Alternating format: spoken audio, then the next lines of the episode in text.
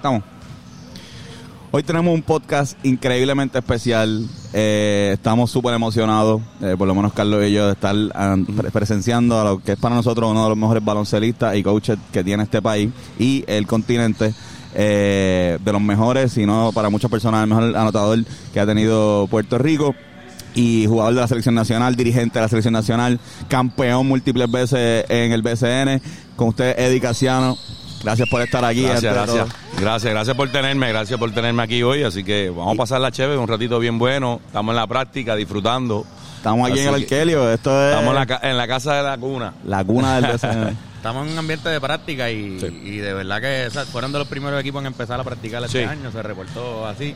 Este, el año pasado que entraron como uno, yo pienso que fueron la sorpresa del torneo defin- definitivamente. Sí, sí. Y como tú bien dijiste, rompieron el libreto. Este, Pero este año, ya después de haber llegado a una final, ¿cómo tú ves, en qué posición tú ves que entran los Atléticos de San Germán? Bueno, eh, eh, una de las razones por lo que sucedió el año pasado que estamos practicando temprano para prepararnos.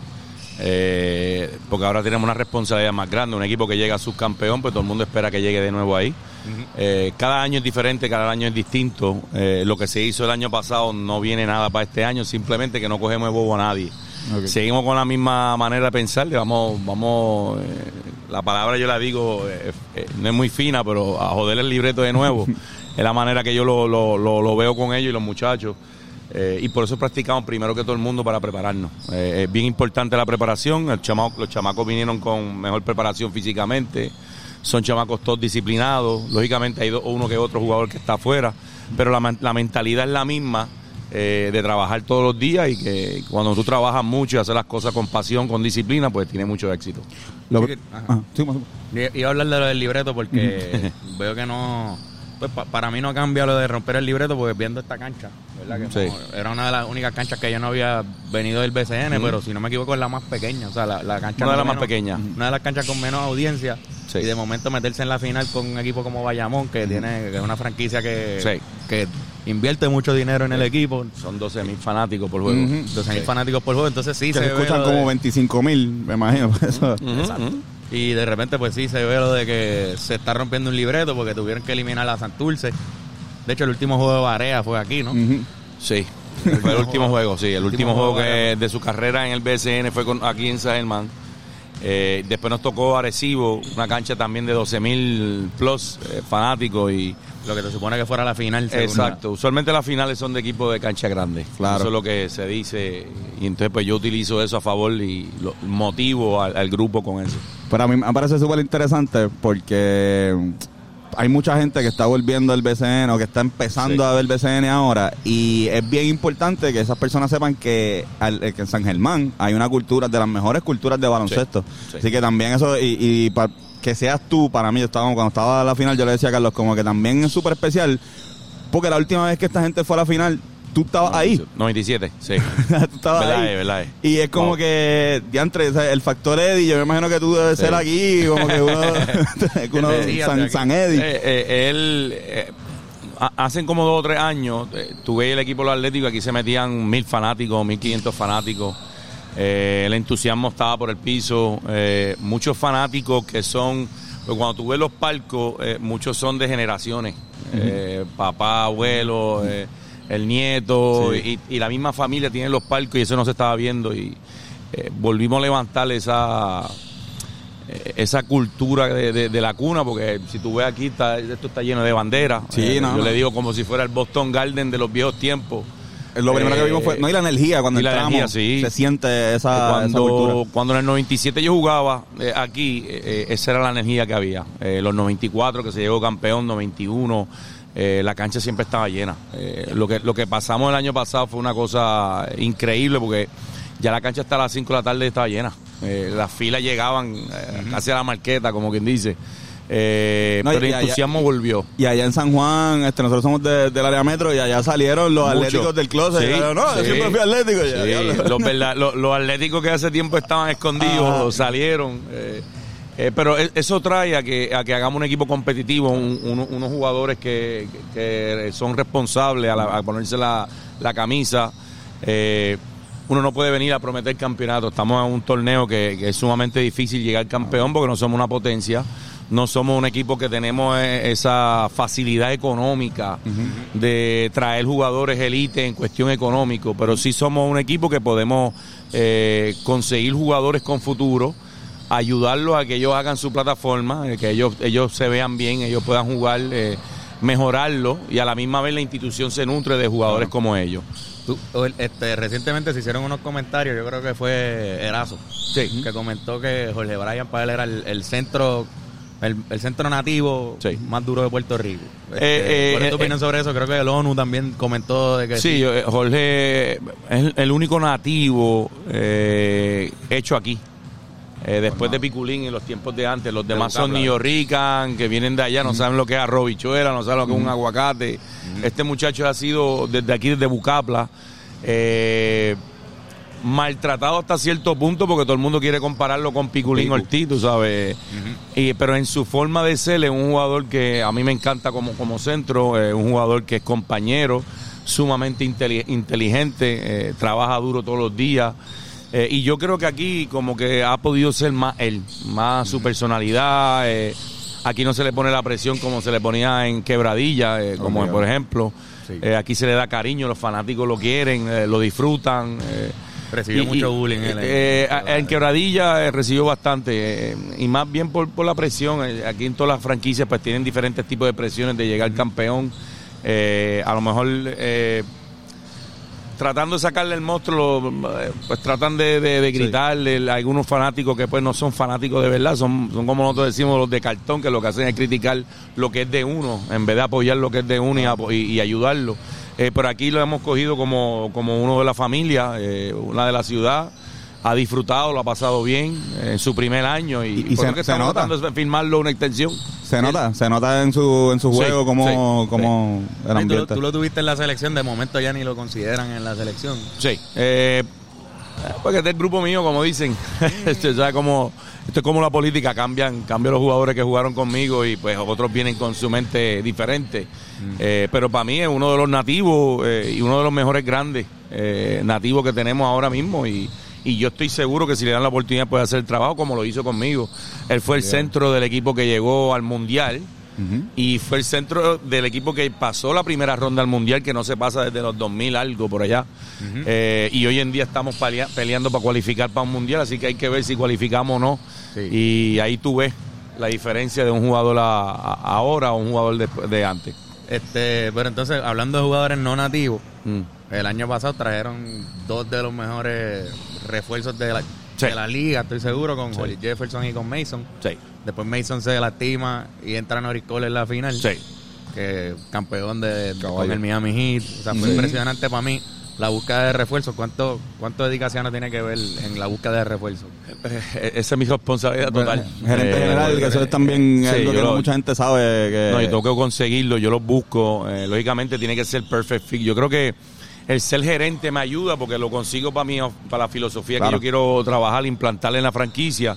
Eh, son dos jugadores de 26, 27 años. Mason es de 27 años, eh, Hollis también. Eh, y yo creo que era un perfect fit porque Holly puede jugar varias posiciones y Mason también puede jugar varias posiciones. Aparte que son chamacos jóvenes con piernas con piernas frescas, porque es un torneo que tú juegas tres juegos semanales, cuatro juegos semanales, hay muchos back to back. Ujú. Eh, y si traes muchos jugadores veteranos, eh, ellos se afectan en, los- en los back to back y en los torneos largos de 36 juegos como somos nosotros, pues eh, eh, ellos la pasan mal. Y cuando tú tienes jugadores como estos, que como en, en- físicamente están preparados para jugar de este nivel, eh, son personas buenas, son tipos que son pro equipo, no son individuales que juegan para su estadística. eh, y son bien llevaderos con sus compañeros, pues tiene éxito, ¿sabes? Son chamacos eh, que se dieron a querer. Fue una pena que no lo pudimos tener en la final a, a Mason. Eh, Hubiese Una- sido hubiese sí. sido algo diferente, ¿ves? Este, no Pero puedo decir que íbamos a llegar, pero por, lo- por lo menos tuviésemos una mejor oportunidad. Eh, obligado, pero los dos chamacos van a estar aquí en la, en la temporada, lógicamente van a estar un poquito más tarde. Claro. Yo creo que el último juego de la serie regular de Mason el, 20 el 5 de febrero, luego de ahí se puede incorporar en cualquier momento con los Atléticos. Y Hollis en cualquier momento, primera, segunda o tercera semana de, de, de Abril. abril también Abril. va a estar aquí con nosotros. Este, Eddie, una pregunta, o sea, tú, tú, ¿cómo te Ah. consideras? ¿Te consideras un mejor jugador o mejor coach. Y te hago la pregunta porque cuando uno va a las estadísticas, como quien dice, ya Sí. tú, en los años que llevas de coach, que son, ¿cuánto? Llevas como 14 años coachando BCN. Este sí llevo como 14 años. Sí. Tienes un MVP como jugador y tienes Sí. dos dirigentes del año. Sí.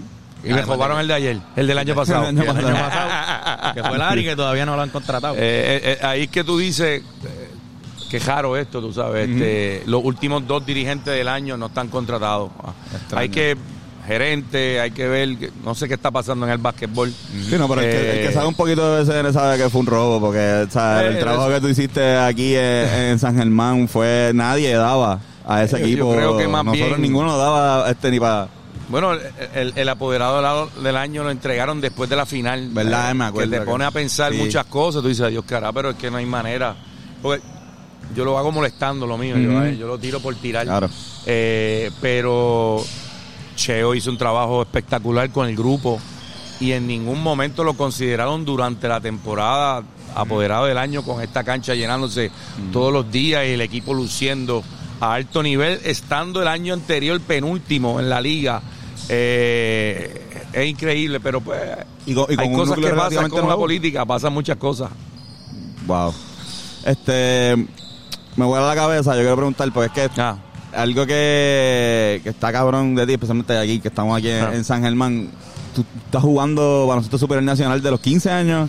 Eh, sí, desde 1988 eh, tenía 15 años, exactamente, 15 ¿Cómo? años porque ese mismo año cumplí los 16 en septiembre y antes se jugaba casi hasta septiembre los torneos. ¿Cómo Eh, es eso? ¿Cómo, cómo, cómo que me puedes decir como que... A un yo, tabloncillo con adultos. Sí. yo a los 15 años... Sí, no, no, ya, eh, No digas lo que tú sí, hacías. por favor, no voy a a los 15 años.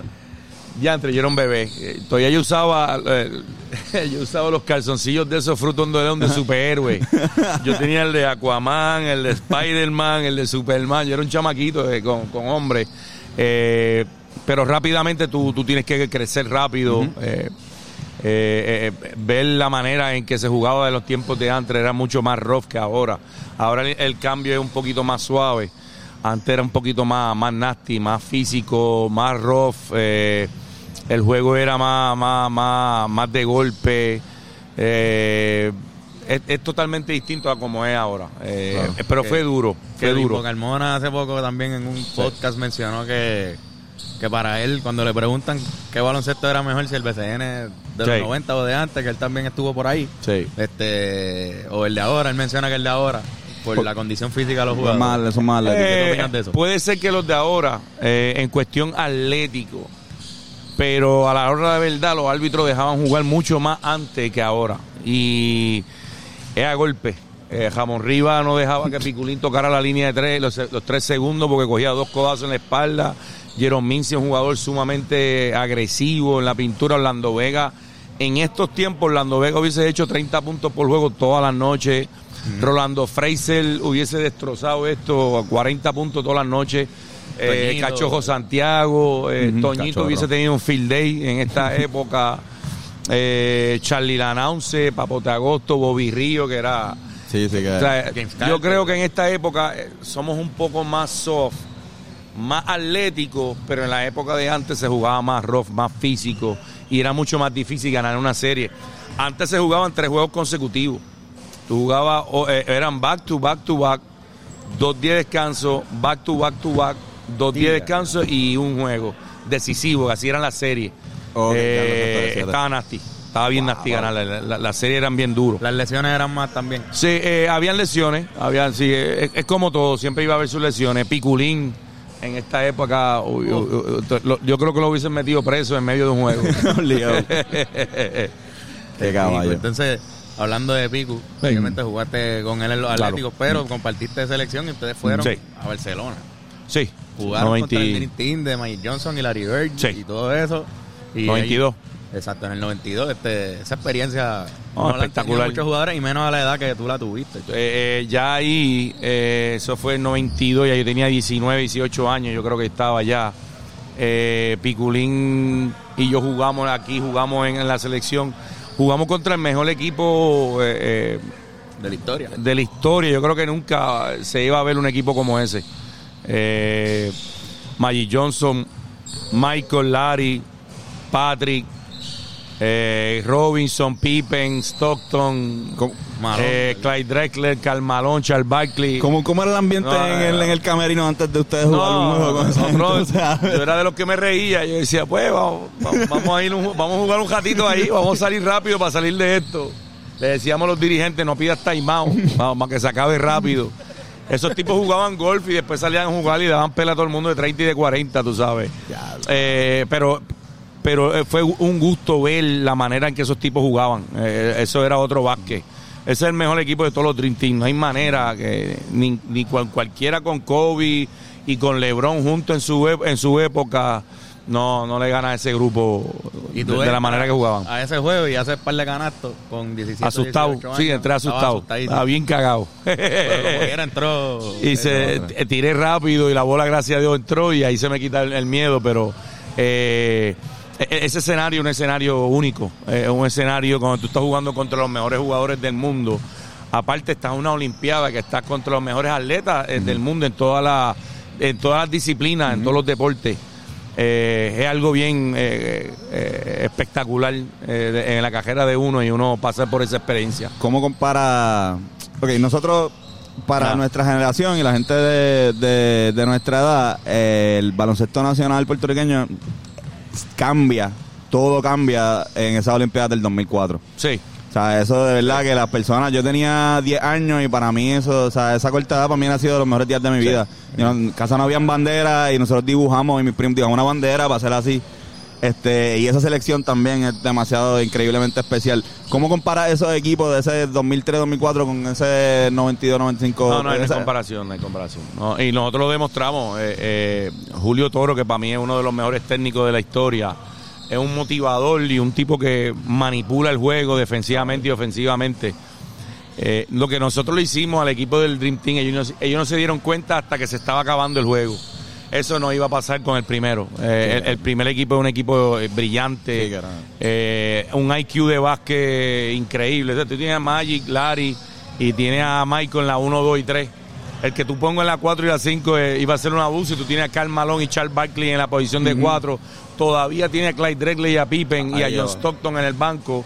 Eh, Patrick Ewing y David Robinson en el medio. O sea, eh, Pero ustedes llegaron a Ah. jugar con el, el Dream Team del 92 antes de ese juego de Barcelona. ¿o? eh, En no. Portland. En Portland, En sí, en Portland. Portland, Portland, Portland. Pero fue ese juego nada más, no fue como en el 2004 que tuvieron varios juegos. No, eso era el, el preolímpico y después jugamos la Olimpiada. Los dos, dos juegos. Pero Eh, ese juego de que tú dices lo de Julio Toro, tuvieron varios. si tuvimos varios cuatro pelas que nos dieron. Que les dieron cuatro Sí. pelas. Había una... Y ellos nos decían a nosotros que no jugáramos zona, que jugáramos hombre a hombre. Y ellos jugaban con balones curados. Nosotros le decíamos la bola curada, que no resbala. Eh, cuando tú juegas en la Olimpiada, la bola que viene en la Olimpiada es justamente sacada de la bolsa. Y es nueva, que cuando tú la tocas resbala. Y Sí, nosotros que- llevábamos semanas practicando con bola nueva. Y jugábamos con la bola nueva, acababa de salir. eh, y nos acostumbramos. Cuando empezó el juego, nosotros nos dimos cuenta que ellos no, se- ellos no estaban acostumbrados, se sentían incómodos. Aparte de que no les gustaba que le jugaran zona. Ya, Y ahí, y ahí nosotros sacamos provecho. Y hubo también, en, en algún lado escuché a, a Julio Toro mencionar que, que en los fogueos, de repente él puso como un cuadro en una que, que hizo, yo no sé, 20 puntos y ellos metieron bien poquito y él lo Sí. sacó rápido. Dijo, no, Sí, este es sí. que yo voy a Sí, usar es que él puso diferentes combinaciones. Cuando él vio cosas que, que daban fruto, lo recogió. Eh, lo hizo en los dos juegos de exhibiciones con ellos. Le puso una zona por un minuto y medio, dos minutos. La guardó, le pusimos diferentes combinaciones y después no lo hizo, no lo hizo hasta el día de juego con ellos. Pero nos preparó hacia eso. Nos preparó bien eh, eh, contra ellos y, y también se. eh, también fue una noche que ellos no metieron la bola y nosotros estábamos de esas noches que no fallábamos. Que no fallábamos. O sea, todo se alineó, todo se alineó y fue espectacular. Tú metiste uno de los canastos más, más salvajes de la selección, que fue de, restricción, que hoy día la meten varios jugadores Sí, ahí normalmente. eh, eh, Curry, la mete, de, Curry, la mete ahí como si fuera un layup. Eh, y Leonard. pero tú, tú echaste eso para guardar el juego en el Sí, para acabarlo, para- eh, cuando yo cuando yo brinco, yo no sé que está tan lejos, en verdad, siendo honesto. Yo, yo cuando yo brinco y veo el aro tan lejos, Yeah. dije, "Adiantre". Y lo que hice fue que la tiré bien alta.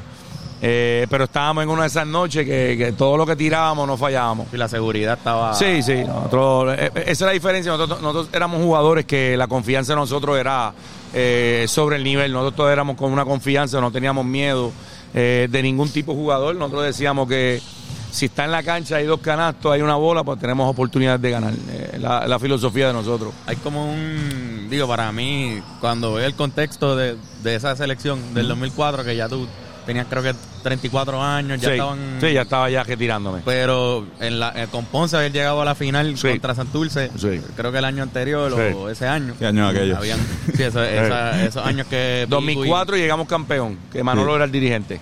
Ah, pues, Eh, exacto. sí, Y el, el 2003 perdieron con Santurce. Perdieron con Santurce. Y tú vas a la selección y el coach es Julio Toro. Sí, sí. y sí. en el cuadro está Orrutuniel con Carlos Claro, y claro. con Picu. Claro. Y tú tienes que pasarle esa página Hey. y entrar ahí y jugar. ¿Cuán Más o fácil menos como hizo No, Moni fue ahora. fácil porque, eh, eh, mira, Manolo en la escuela es Julio, yo soy el tercero. Eh, Yo soy de la escuela de Julio. Julio es como si fuera mi papá. Nos hablamos eh, mucho, tenemos muchas conversaciones de juego. Es la filosofía que más me, me- me agrada porque eh, es el trabajo del físico del jugador, el trabajo de la motivación de la mente del jugador. mente también. Eh, es el rey de los dominios, de los espacios del juego. Eh, y, y Manolo viene de esa escuela, Manolo me lleva dirigiendo 10 años. Eh, es mi dirigente, es- es mi asistente, dirigente. estuvo conmigo en la selección, llevaba 15 años en la selección conmigo, eh, eh, tanto como jugador como, como coach ahora. Eh, se hizo fácil. Eh, Rolando Rutini es un jugador eh, extremadamente inteligente. Carlos, pues, un jugador que todos sabemos como baloncelista y como jugador profesional, para mí ha sido uno de los mejores bases de la historia. Eh, y, y hablábamos el mismo lenguaje como jugador. Eh, yo, pues, lógicamente, era mucho más ve- veterano, 34 años. Eh, sabía que tenía que salir del banco o, o- o empezaba dependiendo cómo Julio quería utilizar el combustible como jugador a mi edad. Eh, pero era fue fácil todo el cambio, eh, porque como Julio es la escuela, es la escuela mía, entendía exactamente toda la filosofía de él y lo que él quería hacer. Y Piculín me imagino que también ya sí, ya Piculín ya yo llevaba tiempo a jugar que se me hacía muy fácil. Hay una en el 2003 en el Roberto Clemente, hay una y lo menciono porque hace poco vi un video Sí. de Tracy McGrady reaccionando Sí. a, a la jugada, a la falta de respeto Sí, que sí. nos hizo a todos los puertorriqueños que estábamos Claro, ahí. claro. Este y tu reacción fue bien nacional, o sea, bien Claro. latina, bien brigo, como cabrón, ¿qué Claro. ¿Qué fue lo que pasó ahí? Porque él mencionó en la, en la entrevista que, no, es que él empezó como que, que tú estabas gritando, y es como que no. No, es lo que pasa que eh, él me la quitó bien. O sea, Tiene una, una extremidad de que cuando tú ves las manos llega, me llegaba casi más del cuerpo y yo la, yo la tenía lo más escondido posible. Eh, me la quitó bien. Eh, lo que pasa es que la, la manera en que él lo hace en el país de nosotros, un show off, Mm, horrible. A, a ellos no les hubiese gustado que uno haga eso en Estados Unidos. Eh, yo lo vi como una falta de respeto. Lógicamente, públicamente no voy a decir las palabras que él utilizó. eh, que nosotros somos algo de ellos, de Estados Unidos. Ah, y por ahí fue que empezó Ah. toda la, la- la movida. Él te está diciendo Eh, eso antes de la jugada. eh, eso fue después de la jugada, cuando le la- acerqué yo digo, ¿sabes cu- cuál es el show? O sea, estamos jugando, compite, no tiene que hacer eso, tú sabes. Me dice, ustedes son de nosotros o algo. Lógicamente no voy a entrar en ese tema, eh, porque si no le vamos a sacar eh, cola a esto Sí. por un buen tiempo. Eh, y pues se fue un poquito fuera de control, que de hecho eso, eso es lo que tú te acuerdas cuando jugamos con, con Estados Unidos después. Eh, y pues nos desquitamos en el 2004 en la Olimpiada. Qué Él bueno. no estaba, pero hubiese estado bueno. Exacto, exacto, exacto. Eh, acuérdate que ese fue un jugador que nunca ganó un cuarto de final. No Fue un, fue un gran jugador individual, pero como equipo nunca ganó unos cuartos de Sí, final. porque creo, creo que llegó a la final con San Antonio y ni jugaba. Eh, A cuando estaba en el banco en la ajá. esquina, sí, de fanáticos, tenía unos, buen- tenía unos muy buenos palcos Exacto, literal. eh, que no tenía que pagar. Este, pero eso está, en verdad, ese ambiente, ese fue de los primeros juegos que yo fui de la selección. Eh, mi tío me llevó y de verdad que desde ahí, y había ido ya con Santurce, a de Sí. Santurce, pero esa energía de ese Roberto Clemente es otra cosa. Y ahora que volvió, igual más o menos que aquí, mucha gente Sí. también tiene que entender que ese espacio se respeta hasta cierto punto. Claro, y escuché en una entrevista tuya que en la, que en la final, con la, en la, en la serie con Santurce, Sí. tú les decías a los muchachos como que ustedes tienen que representar allá. Claro. Porque a- esto es, o sea, igual que aquí también tienen que respetar la cuna, Claro. cualquier jugador que venga. Claro. Y se va a encontrar con, con un calentón bien, bien peculiar. ¿Cómo es esa energía de jugando con la selección o jugando con la BCN del Roberto Clemente? Eh, eh, ese es el lugar histórico que han pasado tantas cosas increíbles en, el- en la en la historia del baloncesto, tanto en la selección nacional como en el BCN. Yo creo que la- las victorias más grandes las hemos tenido en el Roberto Clemente con la selección nacional.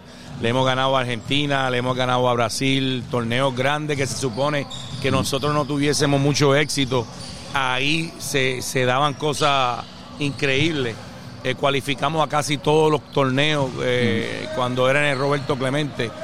Y en, las, y en el BSN, pues la- la- los equipos como Santurce, que ganaron cuatro campeonatos, eh, la- las cosas eh, espectacular que hicieron en, en el BSN. Así que para mí, el Roberto Clemente es algo histórico, en lo cual muy difícil de ganarle a Puerto Rico cualquier equipo. Ganarle en Puerto Rico solamente nos ha ganado Estados Unidos, lógicamente por el talento que tienen sobrenatural sobre nosotros.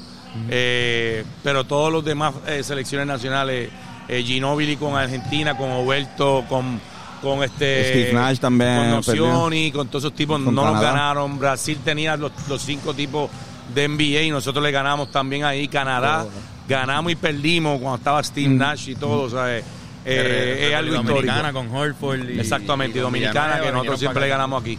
Exactamente. Este, entonces tú, cuando hablamos de pasar la vaina, después de repente estás en la selección como jugador, varios años después entras como coach. Como coach. Este, No sabemos qué carajo pasó entre medio de los coaches. Hubo como- hay como un blur Ah, en no, la, eh, historia. votaron como 11, como Ajá, 10 coaches este- votaron. Eh, yo, yo sé lo que sucedió, pero lógicamente no es, no es el momento. Eh, pero votaron muchos coaches, 7 o 8 coaches. y Yo entro en el, en el momento más difícil en la selección nacional porque es un grupo que era un grupo bien difícil de coachar. Muchos problemas, no habían entrado a Olimpiadas ni siquiera, y no habían entrado nunca a, a mundiales.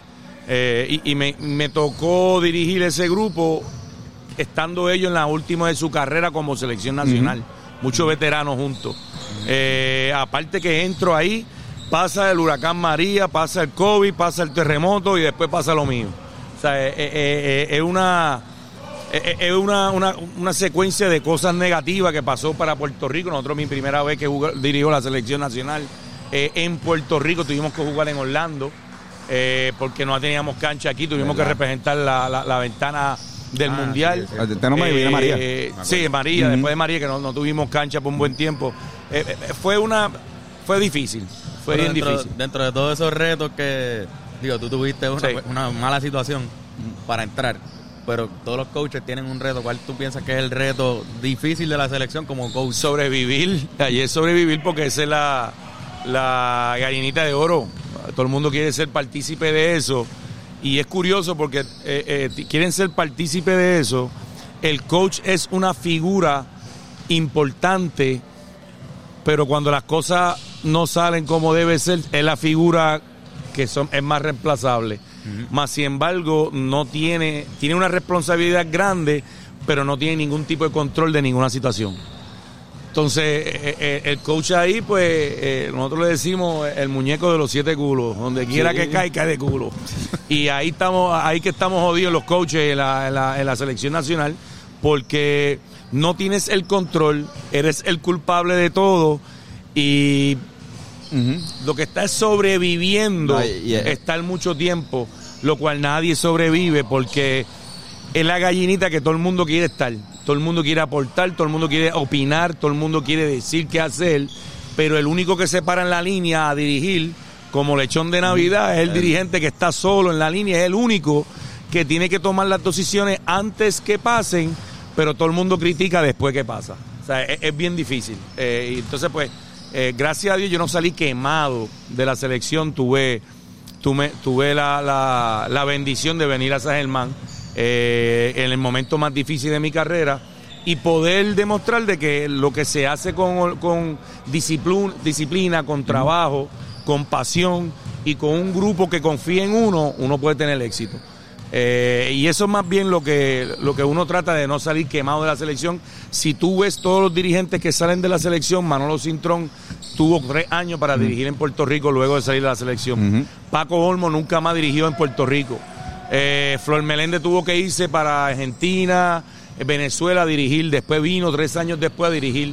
Julio Toro tuvo que irse para Venezuela. Sí, se- se queman, Ve- ¿verdad? Venezuela, Santo Domingo a dirigir. Y luego es que pudo volver a entrar porque te quema. Eh, y lógicamente y lo las personas... allá y es como que, ah, mira, sí, Por no. eso te queman y es una percepción que no es la realidad. Te dan una percepción eh, simplemente para tirar una bomba de uno que es eh, eh, el que está mal el coach, pero la realidad es otra. Siempre hay esa como disparidad de calendario entre el BCN y, y la selección y las ventanas o los torneos antes que se lleva desde que yo soy chiquito hablando de que tienen que arreglar eso. ¿Qué es lo que pasa que no se que, que es tan difícil de no poder emparejarle esos calendarios Sin- para que no sin afecte? entrar mucho en ambas detalle, partes no se pueden poner de acuerdo. Es buscar, es, es- es buscar un fin común. Y llevamos 40 años con el mismo problema. Entonces, volvemos a tratar de tapar todo con una curita. Y hay que coger el toro por los cuernos y decir, esto va a ser esta fecha así, se va a jugar así y así que se va a hacer.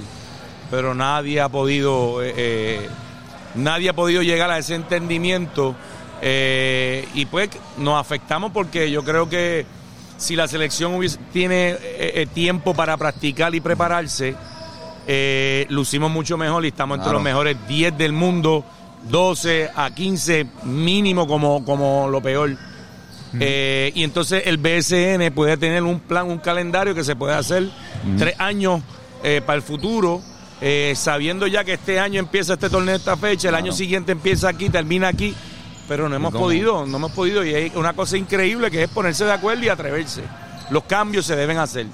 Eh, y, y- y- y- y- y tiran una percepción que, vuelvo y digo, estamos viviendo de la percepción, no de la realidad. Ah, Tú dijiste algo en una entrevista que me pareció bien, bien acertado y era como que mucha gente pierde la perspectiva de que la selección nacional de Puerto Rico, los jugadores que juegan en ella, eh, es eh, devolviéndole al país lo que especialmente si, si fueron parte del desarrollo de esa, por ejemplo, tú jugaste eh, eh, hasta los 17 años, pues si de repente te quieren llamar ahora, decirle, mira, pues como tú jugaste este desde los 5 hasta tal edad, pues ahora tienes que devolverle eso al país. Claro. Y voy yo con mi rodilla Y, y vas con tu rodilla todavía.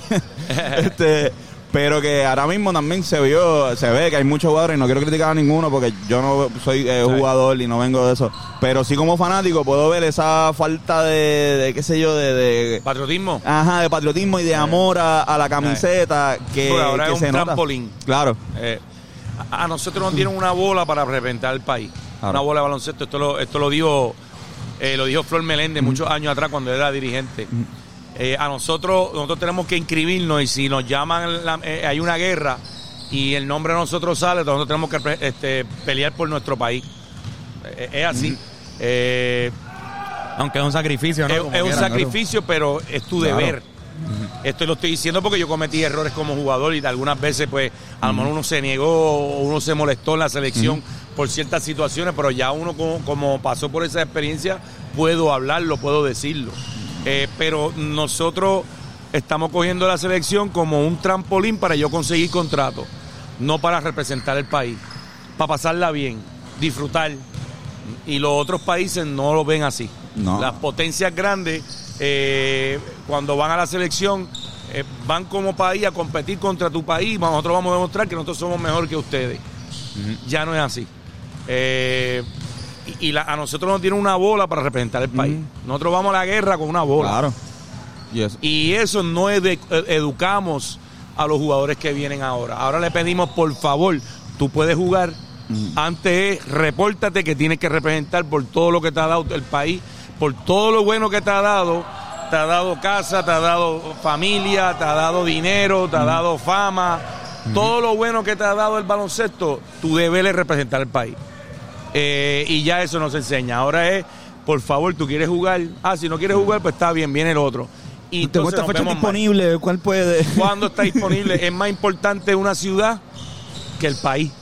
Eh, eh, y ahí como que yo no, no compagino esa analogía de, de eh, ah, yo voy a jugar para San Germán, pero no jugar para el país. No, eso está mal.